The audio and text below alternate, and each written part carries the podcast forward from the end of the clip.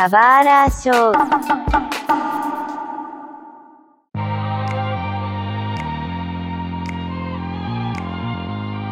Muitas boas-vindas a um novo episódio do Subara Show. Meu nome é Mário e eu sou um fã de Tokusatsu, mas eu sou um fã de Tokusatsu muito mais Super Sentai do que qualquer outra coisa. Bom, eu não sou a melhor pessoa para falar de Tokusatsu, apesar de Tokusatsu ser um tema muito chamado, muito pedido aqui pro Subara Show. E pra gente trazer esse tema à tona, obviamente a gente precisava de pessoas especialistas. E foi isso que a gente foi atrás, né? O melhor disso é que eles estão completando aniversário, então as pessoas que temos aqui do tokusatsu.com.br elas estão completando 20 anos de existência. Então, não é só um podcast especial sobre Tokusatsu, mas é um podcast também comemorativo sobre Tokusatsu, né? Do tokusatsu.com.br. Então, eu vou chamar uma por uma e começando pelo Gil. Por favor, Gil, se apresente. Opa, aqui é o Gil. E tamo junto, que bom que seus ouvintes estão pedindo pra ouvir algo sobre Tokusatsu. Ouvintes de bom gosto. Não, é só isso. A galera é velha paia também, cara. Tamo junto. É isso aí, são, é isso aí. 20 anos de Tokusatsu.com.br, 20 anos desse movimento falido, mas que está num momento muito interessante, na qual acho que nunca estivemos nesses 20 anos. Tanta coisa acontecendo aí. Verdade. E produzindo podcast também, como nunca, né? Então vocês estão. Com certeza, é verdade. Eu tô com o Cash aí bombando, coisa que nós não esperávamos nesta idade. Boa. E ele que tem um apelido que muita gente confunde com o nosso querido atleta piloto, mas na verdade é por causa do Senna Kobayashi. Então, por favor, Senna, se apresente. Opa, e aí pessoal, aqui é o Senna. E o TocoCast tá chegando à marca de 200 TocoCasts, hein? Coisa pra caramba, hein? Contando os antigos? Se contar os antigos, já passou, já. É, se contar o do Antigo Testamento, já passou. E se contar juntar o Júnior também. E se contar o TocoCast Júnior também, passou faz tempo. no Antigo Testamento é bom. Mas muito bem, eu tô muito feliz que vocês estão aqui porque a gente vai falar sobre Tokusatsu e não tem melhor forma de começar falando isso de começar esse tema do que definindo Tokusatsu. E eu vou explicar o porquê. Eu, como um leigo até então, para mim, Tokusatsu era literalmente, sei lá, pessoas transformadas que lutavam ou grupos de guerreiros transformados, se transformavam, lutavam, etc. Depois o Gil deu uma, uma definição muito melhor em um podcast que a gente participou que eu fiquei chocado. Então eu queria perguntar para vocês, qual é a definição de Tokusatsu? O que, que é Tokusatsu? Bom, acontece, né? O termo tokusatsu, né, ele, ele, é uma junção de várias palavras, né, no japonês, né, que é tokushu, kouka, satsui. Esse Tokushu Kouka Satsui, que virou Tokusatsu, né, ele praticamente, literalmente, significa filmagem com efeitos especiais, né. E claro que ele remete a, li a live action, porque você tá fazendo filmes e todo efeito prático, ou filme, sério, né, não importa, todo efeito prático, efeito especial que você usa, ele significa Tokusatsu, né.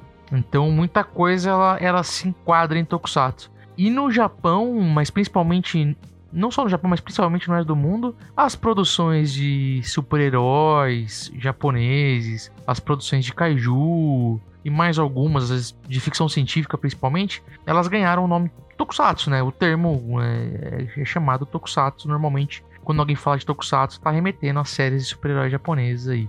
É, pro japonês é um pouco mais amplo, né? Pro japonês existem diversos tipos de filme que se enquadram como tokusatsu, exatamente pela, pelo significado do termo, né?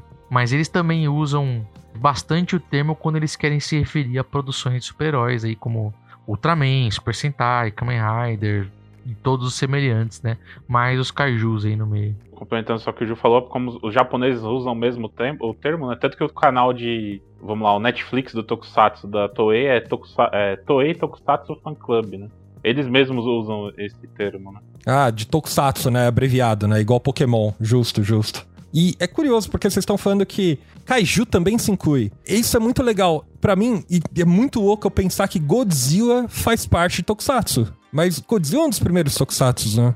É, é porque assim, o Godzilla, né? O filme do Godzilla, ele é um filme de catástrofe também, né? Ele é um filme que dá pra englobar várias coisas ali, né? De certa forma ele é tokusatsu porque tem efeitos especiais e basicamente o tokusatsu moderno nasce ali, né?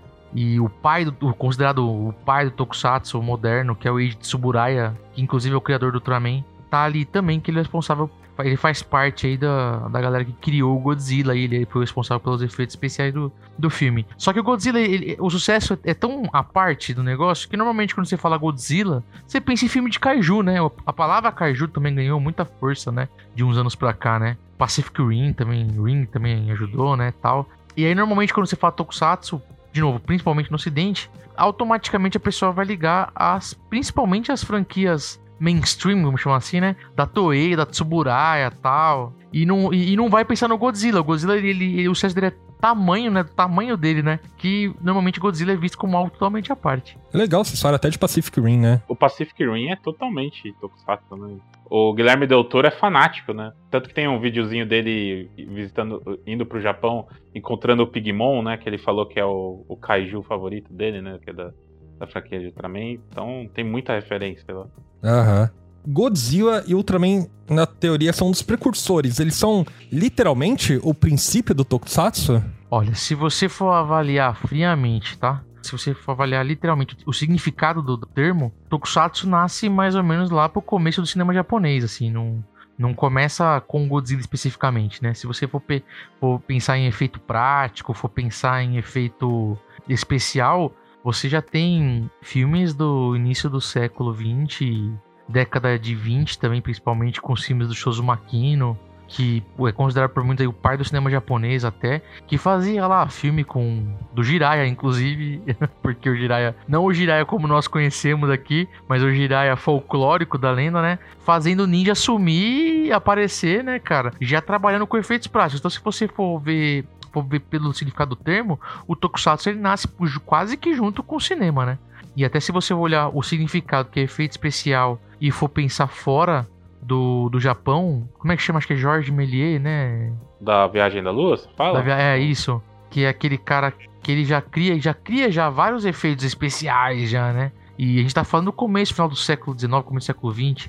Então, acho que dá para falar que o Tokusatsu nasce ali. Agora, o Tokusatsu moderno, que é que é basicamente o que a gente conhece, que é a maquete, que é a explosão, que é o cara vestido com uma roupa de borracha, que são esses truques de câmera, principalmente com, com essa parte de ter um super-herói ou ter um monstro gigante, ele nasce em 54 o Godzilla. Eu acho que inclusive é por isso que você talvez não pense no Godzilla como Tokusatsu, porque o Godzilla não necessariamente é um herói, né? Nas suas é. primeiras aparições também, né? Apesar de o Godzilla ser um herói, né? Muita gente É, depende. É, de, depende do filme.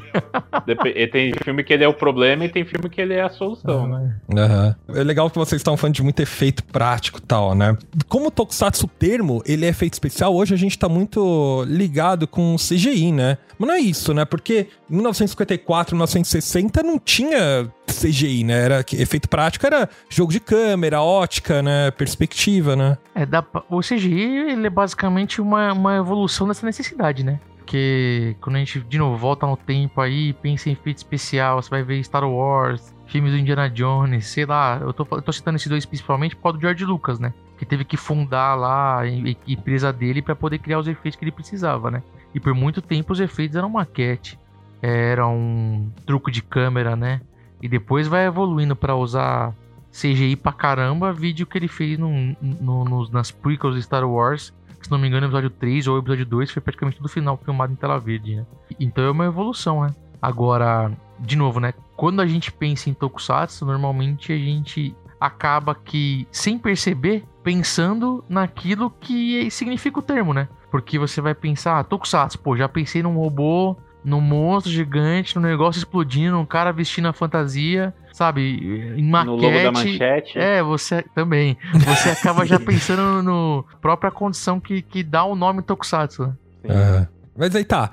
O que que de... Quais são os componentes que a gente fala isso é Tokusatsu e o que que não é? Porque assim, só ter efeito especial não basta. Cara, essa, essa é uma discussão muito interessante. O fandom brasileiro tem umas discussões assim incríveis sobre achar, sobre decidir o que é e o que não é tokusatsu, né? É. Eu acho que nem o, o, o, japonês, os japoneses têm uma definição muito concreta assim. Eu já vi, teve um youtuber que inclusive o Brasil num evento, ele fala que é Ito Mahoroba, se não me engano. Eu acho que o canal dele chama Ito Mahoroba. Eu não sei se é o nome dele também. Ele é tipo, vai, o Tokudok lá no, no Japão, vamos dizer assim. Ele é um cara que curte o, as produções que nós curtimos aqui. Inclusive ele fala num vídeo, fala assim, ó, pro japonês o Tokusatsu é uma, é uma coisa um pouco diferente, mais abrangente com outras, com outras produções, né? E pro brasileiro é mais as produções de super-heróis e juvenis, que inclusive é o que ele aborda no canal dele, né? E isso é interessante porque é, a gente, nesses 20 anos aí, principalmente produzindo podcast, Mário, a gente percebe que muito filme eles enquadram como, como Tokusatsu. Porque se é um filme que tem efeito especial, eles colocam lá, pô, é um drama tokusatsu, é um a, uma ficção científica tokusatsu, um filme, sei lá, qualquer coisa tokusatsu, porque tem essa parte de efeito especial. Então, para nós aqui, normalmente, como é que a gente enquadra? É, pô, se tem. Faísca, pedreira. É, também. Mas principalmente se tem ficção científica envolvida, Aham. transformação, seres gigantes, espaçonave, uma transformação. Dá pra enquadrar como Tokusatsu Às vezes só, só de ter um monstro, né? Como aquele Kaitei 10 Sensou que a gente gravou no Tocast, né? O Cyborg subaquático, né? Só de ter um monstro, mesmo em estatura humana, eles já consideram já. É, para eles muita coisa se enquadra no Tokusatsu, mas de novo, eles também usam muito termo para essas produções. Mas como é que eu posso explicar mais parecidas com as que a gente curte aqui muito, que são os super-heróis infanto-juvenis, né? Agora, por exemplo, tem uma produção, isso é muito interessante, né? O fã brasileiro, para dar como exemplo, né? no- Normalmente não considera ela como Tokusatsu, não enxerga ela como, como Tokusatsu, que chama... A gente já falou sobre ela já, eu gosto muito, que é a... O Chukara no Mesede. A Uchikara no Messenger, ele foi um filme, ele foi o Star Wars da Toei. Muita gente fala que o Jasper foi o Star Wars, Star Wars da Toei, mas foi esse filme, né? O Inclusive, ele se vendia assim, né, Gil? se vendeu como Star Wars da Toei. Ele teve uma série também, ele derivou uma série, que é o Chukara no Messenger Ginga Taisen. Essa série passou aqui no América Latina toda praticamente, Mário. Hum. Ela, para alguns países, teve um sucesso tão grande como teve Jasper no Ultraman aqui. Sabe, tem fã-clubes, eventos, grupos como o nosso, assim, só por causa dessa série. E eles consideram como Tokusatsu. O japonês considera Tokusatsu. O brasileiro normalmente não considera ou nem sabe que ela existe. Então é. É uma discussão interessante, assim. Eu normalmente me apego a- ao Japão para enquadrar o que o- é e o que não é Tokusatsu, né? Até tem, cara, tem, se você buscar em Wikipedia japonesa mesmo, sabe? Você encontra lá filmes de guerra, sabe? Que eles chamam de Tokusatsu. Espionagem, né, Gil? Como aquele spy, né? É, dá pra enquadrar muita coisa aí no Tokusatsu se seguir a lógica japonesa. Justo. Mas aí a gente teve a popularização, principalmente na era Showa, lá pelo que eu entendo, surgiram os pioneiros, né, etc. Depois foi evoluindo, certo? Sem se falar, o Godzilla e o Ultraman foram os pioneiros, né? O que que veio surgindo a partir disso? Olha, pra mim não necessariamente assim o pioneiro, porque ele, ele, é, ele, ele é velho, mas ele veio bem depois, né? Teve séries da Toei antes, né? E dá pra falar que o Ultraman foi meio que um boom pra um tipo de produção, né? Sim, sim. Porque, de novo, o Godzilla, ele, ele traz pro, cine, traz pro cinema japonês uma mudança, né, uma virada de página gigantesca, porque era um cinema muito acostumado com Jidaigeki, com filmes de época, e o Godzilla, ele também, anos 50 também teve um, é, um boom de filme também, de ficção científica no mundo todo também, mas ele traz um, uma mudança porque são maquetes grandiosas, é, um tipo de filmagem diferente do que eles estavam acostumados, né? Eles literalmente mudam a característica do cinema japonês ali. E aí nasce um monte de kaiju ali. Depois tem o Gamera, a Rodan, tem. Tem um monte, né? Tem mais filmes de Godzilla. E entre outros filmes também de ficção científica e tal. E aí nos anos 60, aí vem o Ultraman. O Ultraman ele nasce em 66, se não me engano. É, isso aí. E Ultra Kill era uma série de ficção científica, por exemplo, do Eiji Tsuburaya, da Tsuburaya. Lembrando que o Eiji é um dos criadores do Godzilla, né? O diretor de efeitos especiais do, do, do Godzilla. O Eiji ele funda a própria empresa dele. E nos anos 60, 50, principalmente anos 60, você tem um... Começa a ter um, um boom de produções de super-herói, assim, cara. É mó barato que é, o japone, os japoneses meio que tentam, de certa forma, até pela, pela época, porque pela influência do governo americano pós-guerra e tal, eles tentam ter sempre os próprios heróis, sabe? Ter sempre a- as próprias produções, assim, e não consumir só o que vem do ocidente, né? Então, é, final dos anos 50, principalmente, pô, cara, acho que. Não sei se ainda era Toei, mas a Sem Coxa. A, a Toei sim, porque a Toei em 59 já tem o, o Nanaro Kamen. Começa a investir em produções de super-herói. Tem o, o Super Giant, que é um primeiro super-herói japonês até, que é considerado o primeiro super-herói japonês. O Super Giant são filmes. Acho que pra, não pra TV, mas. Era uma época que tinha cinesérie em cinema, né? Acho que vocês devem conhecer Zorro e Batman no ocidente e tal, tipo assim. E o Super Giant, o, o Tetsuno Kyojin, ele tem vários filmes nos anos 50 e tal, e aí migra pra TV meio que esse negócio de ter super-herói, né? E aí tem Nanar Câmara, National Kid, que passou aqui e tal. Aí tem ainda uma febre de super-herói ainda é, de seriado até chegar em 66 com o Ultraman. Aí vem o Ultraman, aí o Ultraman dá um boom gigantesco em Kyodai Hero, né? Em, em, em heróis gigantes. Hum, te, pera, tem um termo? É Yokai Hero? Como é que é o um termo? Kyodai, Kyodai Hero. Hero. Kyodai. Kyodai é gigante, né? De- É, Ah. heróis gigantes, né? E aí você tem esse boom. Tem vários booms, né? Vem o Ultraman com boom de herói gigante. Depois em 71 vem o Kamen Rider com boom do, do herói solitário. Depois vem em 75 com o Gorendia, o primeiro Super Sentai, um boom de herói em grupo. Né? Dá pra gente ir nessa linha, assim, mais ou menos. Essa era Heisei, né? Isso, que aí isso como é... mas, Não, tipo, não, só corrigindo, Não, não, era. é Heisei, Showa, é Showa. Heisei vai começar só em 89. Showa? Ainda é Showa? Showa, é, a, a era Showa é uma das eras que mais duraram lá no Japão. Tá. Confirma aí, se não, mas foi, a era Showa durou um. Sim, bom é uma das, das, das que mais duraram. E aí, ó, percebe como é que naturalmente a gente já migra do cinema, do Godzilla, dos filmes de kaiju, a gente migra pra TV. Você percebeu? E, e- e o cinema japonês continua produzindo filmes com efeito especial, mas o termo tokusatsu ganha tanta força graças ao Ultraman, graças a esses seriados pra TV de super-heróis, de novo, normalmente infanto-juvenis, é importante frisar, que a gente já migrou, sabe? A gente já migrou do Godzilla pro Ultraman sem nem perceber. E isso é um negócio super interessante, porque isso não acontece só com fã brasileiro, acontece com fã de diversos países, né? De, de, de, de migrar automaticamente, mas se você parar pra, pra olhar, você tem um monte de filme, principalmente esses de ficção científica aí. E ainda mais nos anos 70, que o Star Wars colaborou com um boom de filme aí de ficção Boom de científica. também. sci-fi, né, também, né? Tem vários booms, né, igual você falou. Tem, tem uma parte de tokusatsu relacionada a, a um- algo tanto adulto como infanto juvenil, voltado mais pro terror, por exemplo, que, que fala-se pouco aqui no Brasil também. É, pro- terror, aí você tem, assim como aconteceu com o próprio Batman, né, dá pra ter traçar um paralelo com o Godzilla, né, que o Batman virou um Batman mais humorado lá e tal. O Godzilla tem a época das- dos filmes da Era Showa que ele fica também mais... Tem. É, o, o cinema, o cinema e a TV japonesa, eles são, apesar de muitas vezes nós vermos é, eles buscando trazer a cultura japonesa pra quem tá consumindo o produto, ao mesmo tempo eles são super influenciados pelo mercado mundial, principalmente o americano. Sim. É legal que vocês falaram as principais obras que, pelo menos, são as mais an- não antigas, mas acho que tem mais base histórica, né? Kamen Rider, Ultraman, Super Sentai, Goranger, etc, né? Eu queria falar um pouquinho de cada uma delas, e começando por Ultraman. É, o Ultraman não é um único, né, personagem, né? Tem muitas fases do Ultraman e cada um é uma coisa, né? Mas o que, que é Ultraman? É um alienígena? Uma pessoa que se transforma? É um poder? É uma pergunta complicada porque, assim, é, o primeiro, ele é tipo um, um simbionte, né? Uhum. Eles são patrulheiros, né? Aí ele acaba vindo pra Terra e no- nesse processo ele acaba matando uma pessoa aqui e ele meio tipo vendo assim, se junta com a pessoa pra fazer ela pro, pro, pro Hayata não morrer, né? Mas você tem várias versões, tem versões que o Ultra é o próprio Ultra, né? A grande diferença assim da, do Ultraman para as outras séries é que apesar de ter várias séries diferentes, todas meio que têm um legado, sabe? Dá para você. Até as séries que são multiversas, às vezes ela presta uma homenagem pra outra, tem um tem alguma coisa aqui que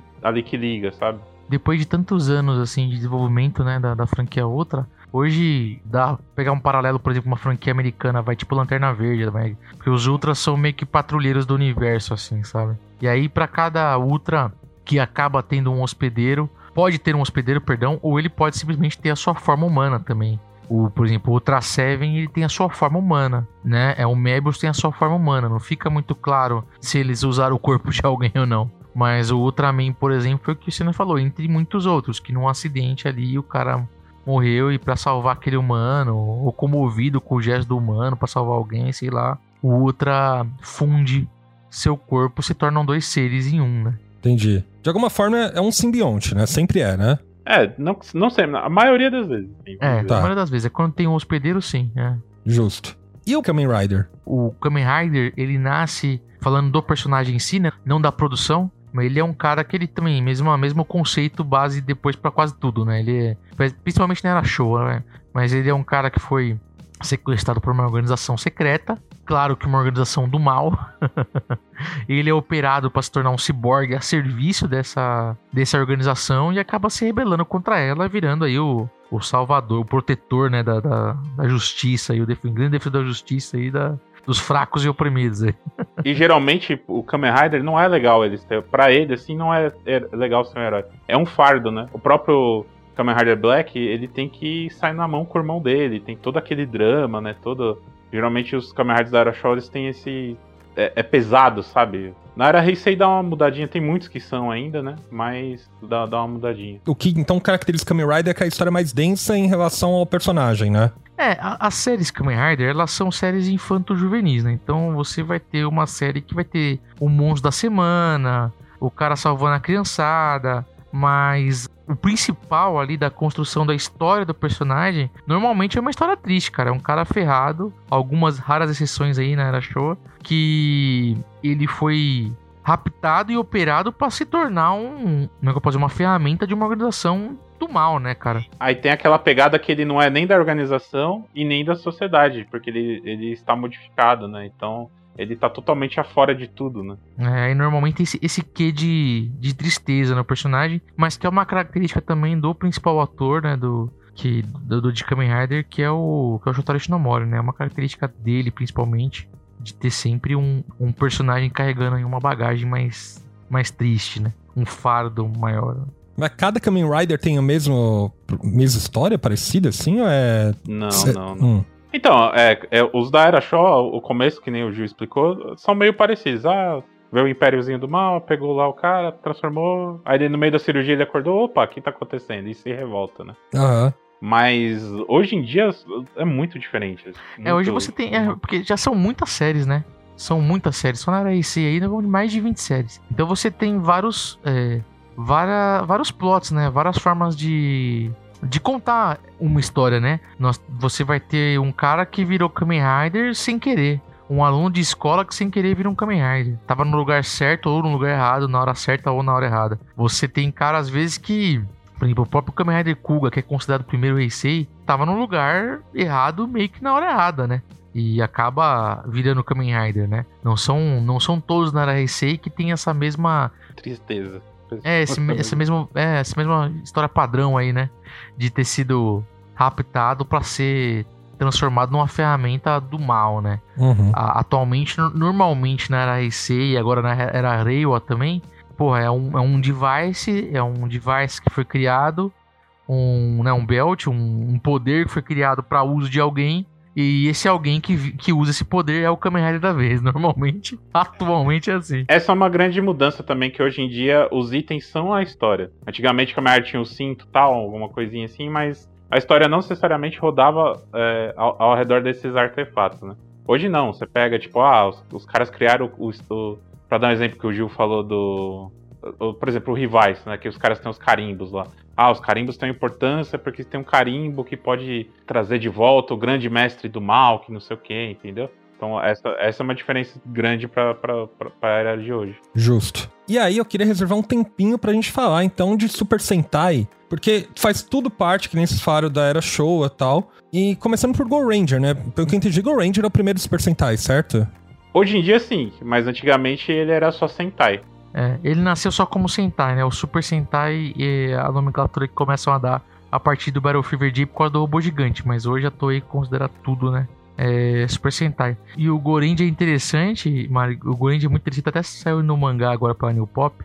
Nesse mangá da New Pop, a gente teve a oportunidade de fazer a introdução, né? Do mangá. Que legal. E na introdução a gente conta exatamente isso que eu vou contar agora. O, o Gorenja, ele nasceu como uma série de cinco Kamen Riders. Ele, originalmente, eles estavam discutindo, né, e começando a produzir um conceito de uma série com cinco Kamen Riders, né? A audiência estava caindo, eles precisavam dar uma retomada, dar uma mudada. E aí acabou que também relacionado também à própria queda de audiência, tudo, entre outras coisas ali, o Kamen Rider ele muda de emissora, ele troca a emissora dele. Né, ele, ele passava na, na NET, que é a atual TV Azai, que é onde passa Kamen Rider e Super Sentai e vai pra.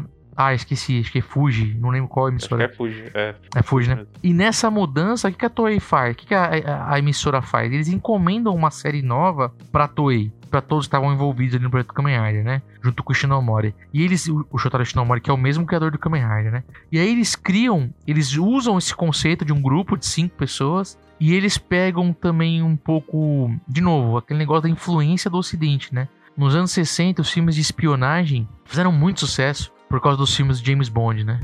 E aí nos anos 70 ainda tinha esse resquício desse dessa questão de espionagem. Então, misturaram esse conceito, pegaram todo o conceito da, dessa pré-produção, dessa, dessa suposta série de cinco Kamen Riders, tudo, e criaram os Gorendia, né? Então o Gorendia ele nasce assim. Até o nome tem muito a ver com isso que você falou de espionagem, né, Gil? Que é Esquadrão Secreto, né? É, o Himitsu Sentai Gorendia, que é Esquadrão Secreto. Aí nasce assim. Depois acaba tendo mais uma série que é a Jaka, Dengekitai, que também, quando saiu, era só Sentai. E aí, Mário, é uma coisa muito interessante agora, porque a, a Marvel, né? A Marvel tava começando a tentar vender quadrinhos no Japão. Tava tentando vender quadrinhos e aí eles tiveram a ideia de tentar se aproximar é, do público japonês. Um produtor que morava lá, que era representante da Marvel, procurou a Toei, porque os filhos dele curtiam Kamen Rider, né? Uma, achei a história mais ou menos essa. Ele procura Toei, porque faziam os Kamen Riders, e dessa parceria com a Marvel nasce duas produções praticamente, né? O Spider-Man, ou o Spider-Man para os íntimos, e nasce Battle Fever J, que tem é, é, uma construção meio que na tentativa de, de trazer até, é, inicialmente trazer até heróis da Marvel até tal, né? E aí eles criam Battle Fever J, que é era o primeiro Super Sentai, né? De novo, hoje são todos, considera os dois primeiros, né? Já tem um robô gigante, porque os dois primeiros não tinham um robô gigante. O Battle Fever J vai ter um robô gigante. Assim como o Spider-Man, né? Tem um robô gigante. O Leopardon.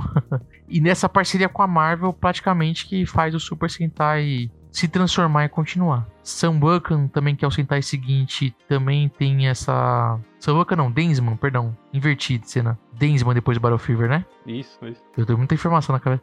Vem Densman também tem ainda uma mãozinha da Marvel e tal. Tem a vilã, né? Tem a vilã. E assim, a, a, graças a essa parceria com a Marvel, né? Super Sentai seguiu e basicamente nasce o embrião também por uma outra franquia que hoje não estão fazendo mais, mas que é muito querida aqui no Brasil, que é Metal Hero, por exemplo. Metal Hero Jaspion, Gavan. Por que que nasce daí? Porque o Spider-Man, ele é um herói sozinho com o teu robô lá, bonitinho, certo? Uhum. Então, é, eles tinham um projeto para fazer mais uma série de um herói sozinho da Marvel. E eles tinham rascunhos, já, rascunhos, sei lá, ideias para fazer, por exemplo, o Surfista Prateado. E aí, por causa do boom de Star Wars, de tanta coisa que foi acontecendo, a parceria com a Marvel acabou, todo esse projeto acabou meio que sendo um embrião para chegar no Gavan, que é o primeiro Metal Hero. Gavan, inclusive, passou no Brasil. E o, o Gavan é o primeiro, depois vem o Charivan Scheider, e aí vem Jaspion, que é dispensa apresentações, né? E o legal é que esse legado do surfista prateado dá para ser visto no Gavan, porque o Gavan ele não entra nos veículos dele. Ele surfa nos veículos dele. Ele tá sempre pra fora. Ele surfa, tá surfando é. na moto, além de ser todo prateado, né? Eu gosto do conceito, cara, então.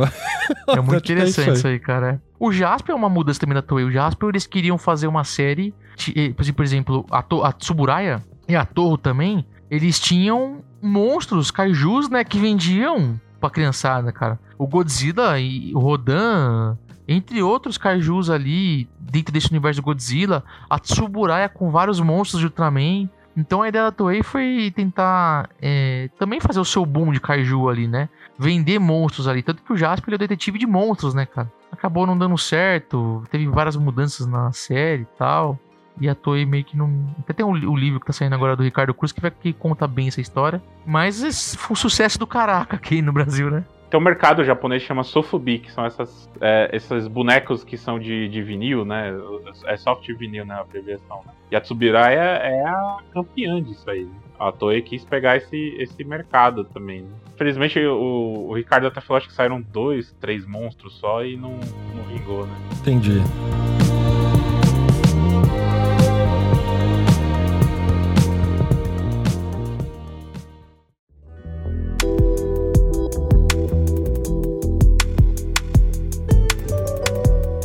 Então, pelo que eu entendi, esse momento é uma divisão. O que é Super Sentai é meio super equipe, tem normalmente 4, 5 pessoas, um robô. E depois a, a Toei colocou que não tem robô como Super Sentai também, né? Quantos Metal é, Heroes é, eram, eram heróis mais é isolados, né? É, o Metal Hero normalmente ele era, ele era um herói sozinho até ter algumas mudanças, assim. Que o Metal Hero ele vai de Gavan, Charivan Scheider, Jaspion Spielvan passaram no Brasil, Metalder passou no Brasil, a Jiraiya passou no Brasil, Giban passou no Brasil. O Spectre. Aí vem um Spectre que já é uma mudança porque. Não tem robô, né? É, tem dois robôs, é um herói só que transforma, ainda, ainda segue essa premissa de um cara só que transforma, mas são dois robôs que estão sempre junto ali. Então meio que mistura um pouquinho do que é o Super Sentai com o Metal Hero, né? principalmente os, os seguintes, né? O Sombra já são dois, depois três humanos com um robô. O UX Draft são três humanos sem robô, por exemplo, né? Ah, tá. Então Metal Hero tem que ter um robô independente de qualquer coisa. Se ele for um robô gigante. Não, não, não necessariamente, não necessariamente. Metal Hero tem que ter metal. Tá. É, o Por cara tem que exemplo, o Jiraiya numa- tem. É, o Jiraiya tem a armadura dele de metal. Apesar que o, Jiraiya arruma um robô gigante no final, né? É, ele arrumou um gigante. Mas ó, o Giban, ele é só um humano, um, um robô, não é praticamente é um humano, robô, um android, sei lá, cyborg, sei lá que nome dá pro Giban. O Jumperson também, ele é um, ele- literalmente um robô, ele não tem forma humana. Isso falando de Metal Hero, né? Se você voltar mais um pouquinho nos 70, você tem outros heróis é, semelhantes a isso, como o Kikaider, por exemplo. Eu falei muito de Spider, mas o Kikaider também tem um pouco aí. O Cybercops é o quê? Ele não tem uma categoria Ele não própria. tem, é, não tem franquia. Ele não é, e ele não é ainda. Essa empresa que a gente tá nomeando a franquia é a Toei. Aham. O Cybercop é da Torro, é da mesma produtora do, do Godzilla, por exemplo. É. Nossa, não fazia ideia. E o Cybercop foi uma, foi uma Torro tentando mesclar, de certa forma, muito das ideias da, da Toei mesmo, né? De emular as ideias da Toei ali, de pessoa se transformando, de um esquadrão, de fazer a série dela. E aquilo que você comentou, né, Gil, de se basear muito nas obras de fora, né? Porque os anos, os anos 80 é o boom dos coisas do futuro, né? E o Cybercops tem também, viagem no tempo, né? E de novo, a gente tá seguindo uma linha do que passou aqui, praticamente, né? Se você for olhar não só o que passou aqui, você encontra mais coisas parecidas, inclusive filmes mais adultos até. É isso que eu queria falar, porque assim, eu não quero entrar no mérito do Super Sentai mais de como é que foi que aconteceu a transição do Super Sentai pra Power Rangers, enfim, porque a gente já explicou isso no podcast Power Rangers, né? Mas eu queria falar um pouco desse dessa expansão além do Japão Tokusatsu, né? Pelo que eu entendo, isso aconteceu com Godzilla e depois foi acontecendo principalmente tanto com Kamen Rider quanto com Super Sentai e outros principalmente de heróis, né? É que, mas ó, o Super Sentai é muito interessante porque assim, ó, o Stan Lee, ele adorou as produções Tokusatsu, assim. O Stan Lee, inclusive, quase conseguiu é, levar Sam Vulcan pra, pra passar nos Estados Unidos, assim, com uma dublagem em inglês e tal, e não rolou, né? Aí depois veio o Rinsaban e tal, essa parte provavelmente vocês contaram já no, no, no podcast. É, essa parte é muito interessante porque ela ajuda também a, a trazer um holofote, assim. Mas se você for buscar lá em Godzilla de 54, os americanos lançaram Godzilla no, no, no mercado americano com inserção, assim como é basicamente um Power Rangers, assim, Ah, é? sabe? É, tanto que o, É, o a filme gente ameri- brinca que a primeira sabanização foi essa é, aí.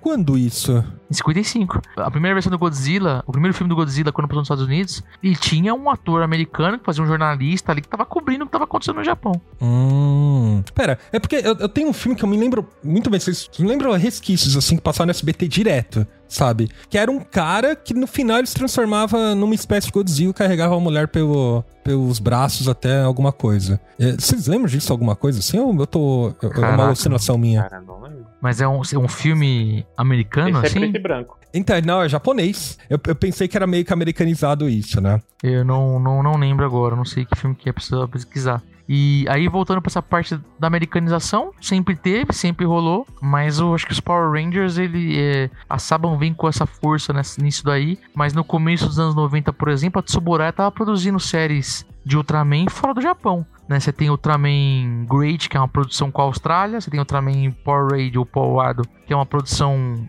com os Estados Unidos, e é 90, 91, 92, assim, que a gente tá falando. E aí você tem essa parte dos Power Rangers, depois eles tentam o mesmo sucesso que deu com o Super Sentai, eles tentam fazer com o Kamen Rider, tentam fazer com o Metal Hero, que são os Troopers, que são que é o Masked Rider, Os Beetleborgs. os Beetleborgs, eles tentam fazer. é, uma outra empresa faz com o Gridman, que é uma série da Tsuburaya, é, e fazem o Super Human Samurai. Aí depois eles tentam as produções próprias também, como Cavaleiros Místicos de Tirnanog, Guerreiros Tatuados de Beverly Hills. Aham. É, tentou emular também é, muito desse, dessas produções japonesas. Mas o Super Sentai, o Power Rangers deu, deu certo de uma forma que tá aí até hoje, né? E você vê que interessante, se você voltar no tempo, Power Rangers nasce de Kamen Rider e sobrevive graças a Marvel também, sabe? É um negócio muito, muito legal de, de, de pensar, né? Justo, mas aí beleza. As, que as obras que a gente assistiu na manchete são as versões americanizadas ou são Não, as não. versões. É tudo da Toei? Não, tudo. Assim, quando a gente fala de manchete, Ah. tirando é, Superhuman Samurai, que era Gridman versão americanizada, versão ada- adaptada. Eu gosto de usar a palavra adaptação, que acho que é a palavra mais correta pra isso, né? Era a adaptação, o Gridman, que foi o Supremo Samurai. O, os demais que a Manchete exibiu foi tudo versão original mesmo. Não teve.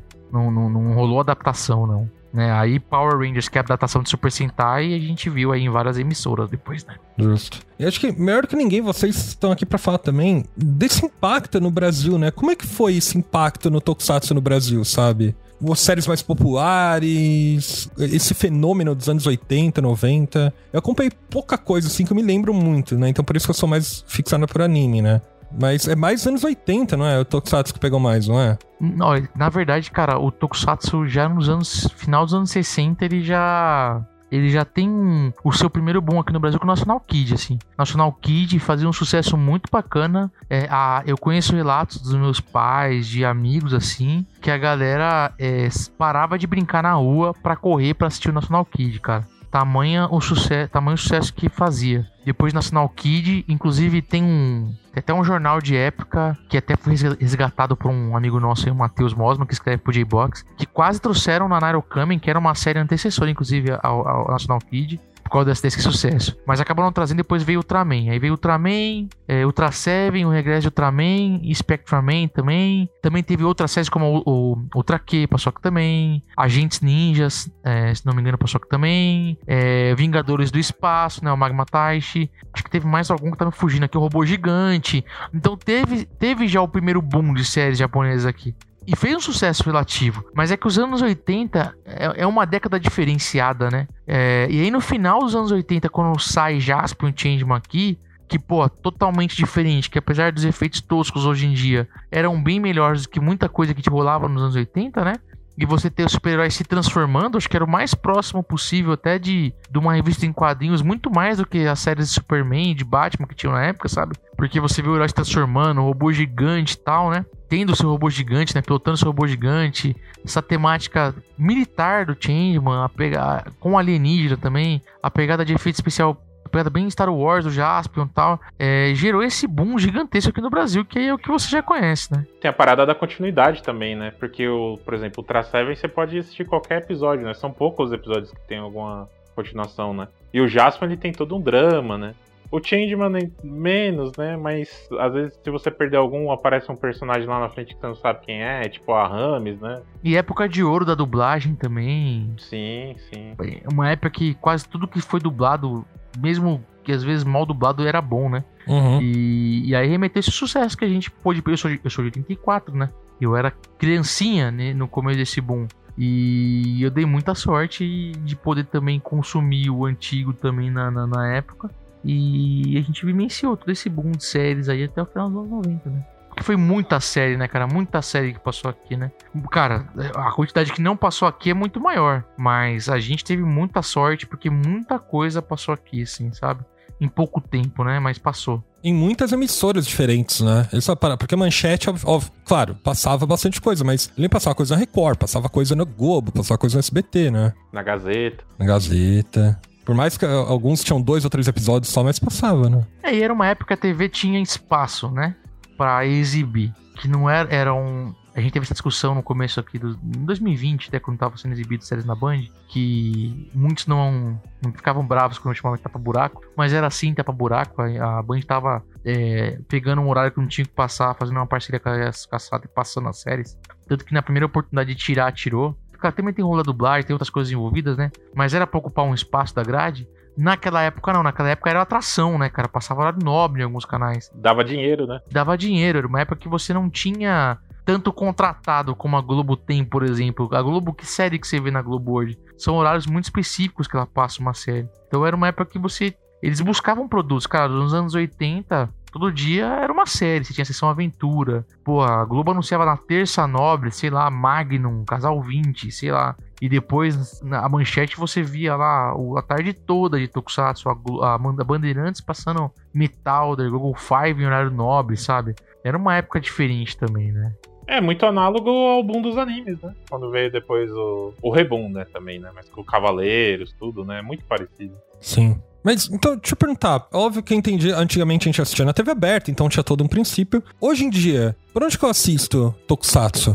Depende. Por exemplo, da Tsuburaya, você pode assistir no próprio canal do YouTube dela, que ela libera por exemplo, o tamanho atual, que é o Ultraman Blazer, tem lá legendado em português no próprio canal oficial, né? Tá. E ela libera mundialmente o episódio ao vivo, lá, ao- em live, né?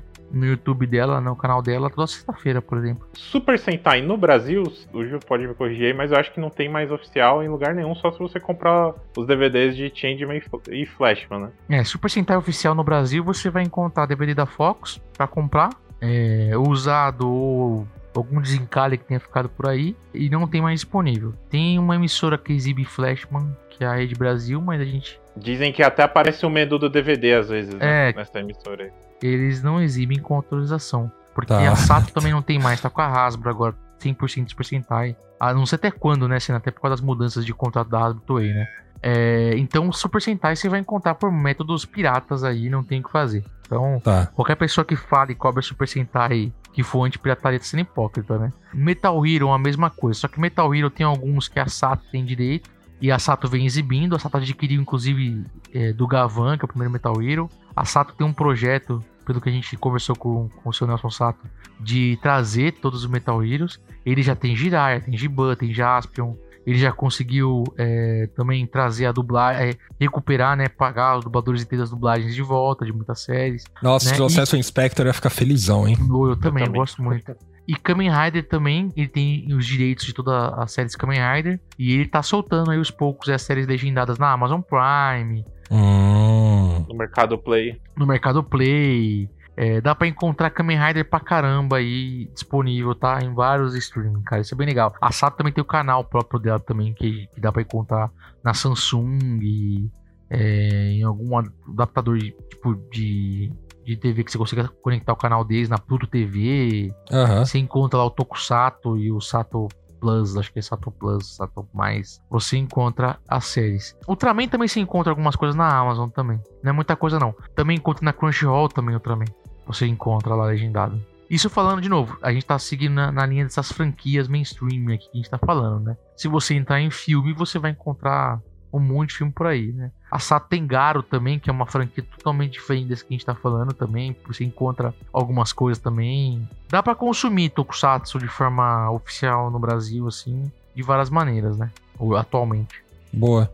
E a gente falou muito das obras da era Showa, da era Heisei, etc. Foi até 2010. Mas hoje em dia, o que, que tem de série nova, atual, passando? O que, que é, dá pra gente acompanhar? Cara, Kamen Rider, Kamen Rider Super Sentai tem todo ano. Ainda continua. Heisei vai até 2019, se não me engano. Ah, é? Pensei que até É, 2010. 18. É, até 19. 2011. É. Ah. E agora de atual, de novo, seguindo essas franquias e o que a gente tá conversando aqui principalmente, né? Se você olhar Kaiju, tem o Godzilla Minus One, que é uma produção simplesmente japonesa que a Sato trouxe e tá nos cinemas aí. Eu não sei quando vai ser o podcast, mas a Sato disponibilizou nos cinemas. Em breve nos streams também, dublou. Kamen Rider, a Sato tá trazendo também os, os atuais, né, cena? Não, não, o, o atual Go Charge, não. Não, mas de Reiwa, não, mas a, a Sato de Reiwa só trouxe o que? O, O filme do Zero One. Só o Zero One, é só o filme do Zero One, em dublado, é. Mas o atual é o Gochardo, né? O, a série atual. De Sentai, a série atual, que é, é King Gojer, esse aí só por métodos piratas também. Uhum. E o Blazer, que a gente já citou e que você não citou, que tá no canal da Tsuburaya, né? Cena que dá pra assistir lá. Isso, dá pra assistir lá. De novo, dessas franquias, tá? Porque tem Garo, por exemplo. Ah, sim. Tem é, outras coisas aí também que rolando atualmente. Não só essas que. É que, de novo, né? Aqui no Brasil, o consumo, o bate-papo, tudo gira em torno desses, dessas franquias. Normalmente, desses filmes que a gente citou. Mas se você pegar Tokusatsu assim, é um pouco mais ah, abrangente que isso. Tem produção independente, tem os heróis locais, porque como é meio que tradição, né? Toda cidade lá no Japão tem um herói local, é como se tivesse lá um Jasper, um local, sabe? É muito legal isso. Teve outras produções Reiwa também, né? Atuais também, mas voltado para esses principais que a gente tá citando é isso. De novo, é o que eu comentei, né? É, Tokusatsu engloba muito mais, mas aqui no Brasil, quando a gente entra na discussão, sempre acaba indo nessas franquias. entende? Não, sei. Não, a gente ainda tá falando do Monsterverse, né? Mas acho que isso não vale nem a pena incluir, né? É, dá pra incluir, porque assim, mesmo sendo americanizado, é Godzilla, né? É. É um ícone, é uma imagem do Tokusatsu, né, cara? Forte. Mas o Kong não, né? Então. Todos os monstros, tirando o Kong, todos os monstros do Godzilla estão lá junto, né? Inclusive tem filme japonês do Kong, né? O, o- o próprio Godzilla vs Kong tem um de 62, né? É, o primeiro Ah. Godzilla vs Kong, ele é, ele é japonês. Nossa, fazia ideia. Então, olha só, pra encerrar, eu queria saber de vocês qual que é a série preferida de vocês de Tokusatsu e por quê? É, Não tô falando é Kamen Rider, mas qual Kamen Rider? Cara, isso- essa é uma pergunta muito difícil, porque geralmente você tem uma favorita dentro de, de cada meio, né? Mas se eu pudesse citar uma favorita minha, inclusive tá na. A Sato disponibilizou aí na, na Amazon, legendadinha em português. Eu gosto muito do Kamen Rider faz. Não sei se vocês, vocês já viram. Eu acho que ela tem algum. Ela tem um clima meio de novelinha, assim. Eu, eu gosto de drama, sabe? O, o Toshi, Toshiki Inoue, que é o, o escritor, ele faz essa pegada meio doraminha, assim. Às vezes você até esquece que tem porrada. Se não tivesse uma trans- transformação, ia ser um J-drama, sabe? E eu acho que ela, ela tem temas, assim, sobre você correr atrás dos seus sonhos, sobre você, às vezes, preencher um vazio que tem dentro de você, sabe? Porque tem muito disso também, né? A, a série não é só porque ela é pra um público infantil juvenil que ela não tem uma mensagem, né? Os próprios filmes do, do Godzilla mesmo, todos têm um. é, até o mais cômico, se você pegar, ele tem uma baita de uma mensagem contra a guerra, contra, sei lá, a própria invasão americana, uma, uma porrada de coisa, né? Então, se fosse citar, eu diria essa porque dá pra galera assistir aí também. Cara, eu, eu, eu tenho dificuldade em escolher série favorita. É assim. difícil, né? É um negócio difícil. Principalmente porque eu gosto muito da parte trash do Tokusatsu, principalmente da parte dos anos 70 do Tokusatsu, anos 70 para 80. Eu amo, por exemplo, as primeiras séries das franquias, sabe? Ultraman, Kamen Rider, TT1, né? O Gorendia, o Gavan. Eu sempre tenho uma paixão, assim, muito grande por essas séries que iniciam a franquia, o Garo e tal. Mas eu acho que não tem como. Minha série favorita é Jaspion, porque é, é através dele que eu tô aqui, né? Praticamente, né? Então, se for pegar pelo sentimento, é Jaspion. Né? Se eu for pegar hoje pra avaliar, cara, eu não consigo dar uma preferida. Eu gosto de muitas. Eu gosto, inclusive, de séries que. Uma das minhas séries preferidas, que pro japonês é praticamente o Tokusatsu, inclusive todo o elenco. todo o elenco, direção, Kage no Gundam. tudo. É, Kage- é, acertou, é Kagano Gundam, por exemplo, que é uma série de ninja que é fantástica, assim, sabe, Mário? É um negócio absurdo. Não é Super Sentai. Não, é uma série de ninja de época. E, inclusive, é uma série adulta, né?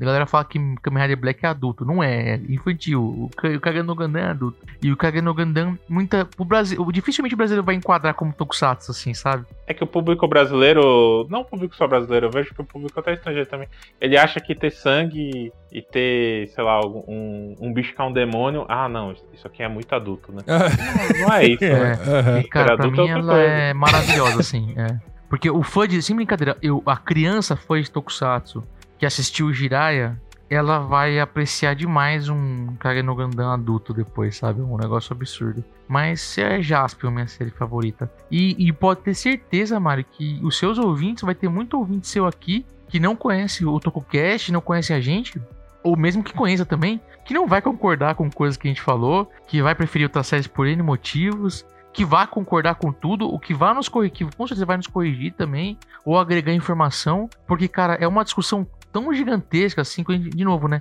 Quando a gente pensa em Tokusatsu, é Jaspion, Super Sentai, né? Um Kamen Rider, não, Ultraman, pô, é um negócio tão grande, assim, sabe? Uhum. Que dá abertura pra muitas discussões, assim, é bem... Ou- ou- eles discutem até mesmo, por exemplo, se essas adaptações de anime, né? Por exemplo, você tem o Hakusho, One Piece aí, se são tokusatsu, né? E são, né? Pela definição é, né? Então, os japoneses, se você entra na Wikipedia lá, eles, eles chamam de live action. Eles não chamam de. Eles deixam. Mas não, né? Você fica naquela, naquela meio termo, né? É porque eles usam, mas eu, eu, isso conversando com um japonês, foi de Tokusatsu também, pelo entendimento que eu tive com ele, não foi fácil também pela língua, né? E eu, eu mandava em inglês o negócio, ele respondia em inglês, a gente ia se entendendo. Isso no Twitter. Eu entendi que eles usam live action exatamente pra tentar diferenciar a adaptação do anime pra chamar ela de, de adaptação de anime, sabe? Pra poder deixar ela numa categoria, uma subcategoria específica ali do live action. Porque o Tokusatsu, ele é live action também, né? Isso é interessante, né? A, essa, essa, essa discussão. Assim como Power Rangers. Os puristas nacionais aqui falam que não é Power Rangers, não é Tokusatsu porque não foi feito no Japão, é uma cópia, algo assim. Não, é uma adaptação de um produto japonês, né? E os próprios japoneses consideram tokusatsu, né? Eles dublam em japonês e assistam, assistem lá, eles não têm preconceito com Power Rangers. você ter uma noção, tem um Super Sentai que vira uma adaptação americana e uma adaptação coreana, praticamente. Então, assim, tem. É, é uma ação bem ampla, assim, né? Bem interessante. Por isso tô falando que você vai encontrar ouvintes, esses caras do tokusatsu.com.br só falaram besteira. Power Rangers não é tokusatsu. Mas para nós é, entendeu? E faz parte desse jogo, dessa. É, essa. De novo, né? Esse, essa discussão sadia de preferência, né? Entender o que é o que não é, né? Justo. Então, claro, a gente falou bastante sobre Tokusatsu, etc. aqui, mas se as pessoas quiserem ouvir mais sobre vocês, ouvir, conhecer mais sobre o mundo Tokusatsu, se ela não conhece, ou se ela já conhece e querer emergir mais com vocês, onde elas encontram vocês? Falem um pouco sobre o tokusatsu.com.br, vamos lá. Olha, ela, pra, pra ouvir a gente, né, tem o pode ouvir a gente pelo Spotify, a gente tá lá, né? Se quiser dar cinco estrelinhas também, a gente agradece. Uhum. É, a gente tá no YouTube também, se quiser ouvir a gente lá, deixar comentário. E a gente tem o site, que é o tokusatsu.com.br também. Tem uns textos do Gil, tem um texto lá dele sobre o que é Tokusatsu que eu recomendaria a galera dar uma lida. Foi aprovado pelo Ricardo Cruz, né, Gil? Foi aprovado pelo Ricardo Cruz. Ó, pra você ter alguns orgulhos na vida. Alguns é o Ricardo Cruz aprovar meus textos. que eu mando pra ele dar uma lida. E às vezes quando ele manda, pô, Gil, isso aqui nem eu sabia. Aí o cara, oh, parece que eu não. que eu tenho zero quilos. Sabe? Eu fico puto, pô, que foda. Porque o Ricardo Cruz é, é um dos motivos também de eu estar aqui hoje falando de Tokusatsu. Né? Foi através de uma matéria dele, tipo, na Herói. Na verdade, uma matéria sobre ele estando no Japão, na pedreira. Foi um dos, uma das coisas que me motivou a pesquisar mais sobre Tokusatsu, sabe? E assim, tokusatsu.com.br, tá fácil, né? O nome do grupo é o site. A gente tá há 20 anos, já fizemos de tudo, né, mano? Já fiz de tudo mesmo, né? Acho que a gente fórum de discussão, programa de rádio, programa em web TV. Oh, eu assisti ao web TV, cara, preciso falar.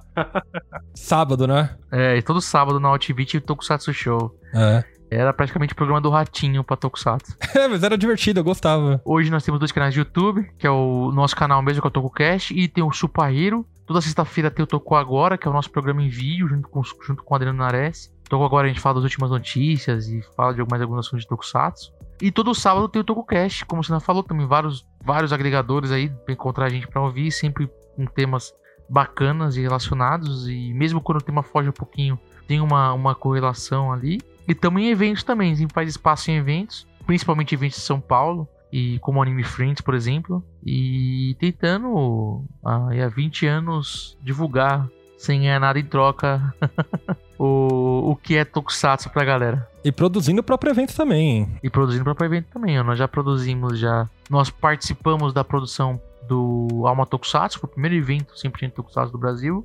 Nós junto com Taverna do Sovica, fizemos agora o Super Action Toku BR, um evento só de Tokusatsu, onde a gente comemorou inclusive nossos 20 anos. Já, fizemos, já fizemos um encontro com o Takumi Tsutsuyo Jiraiya, numa hamburgueria em São Paulo, entre outros encontros também. E ano que vem tem mais. Ou esse ano, eu não sei, Mário, eu tô tratando o cast. Não, vai ser lançado segunda, tá suave, cara. Fica tranquilo. Abrindo para os ouvintes agora, claro, eu gostaria de ouvir também vocês, né? Gostaria de ouvir quais são as suas séries favoritas de Tokusatsu, o que, que vocês assistiram na manchete que vocês gostavam, né? O que, que vocês acompanham ainda hoje em dia. Conte tudo isso pra gente, não só nas nossas redes sociais, mas também no nosso servidor do Discord, porque a gente tá sempre conversando por lá. O link está em nosso site, mas não deixe de nos seguir em todas as redes sociais, Sobara Show no Twitter, Facebook, Instagram, TikTok, YouTube, tá tudo em lugar. E avaliar esse podcast, né? Então não deixe de dar cinco estrelas, divulgar para seus amiguinhos também gostam de Tokusatsu. E acho que é isso. Gente, muito obrigado. Obrigado demais pela participação de vocês. E Pô, a gente agradece, cara. A gente agradece, isso aí. Ainda mais como ouvinte do Subara Show, é um prazer estar aqui, cara. Aí, show. Pô. Valeu, gente.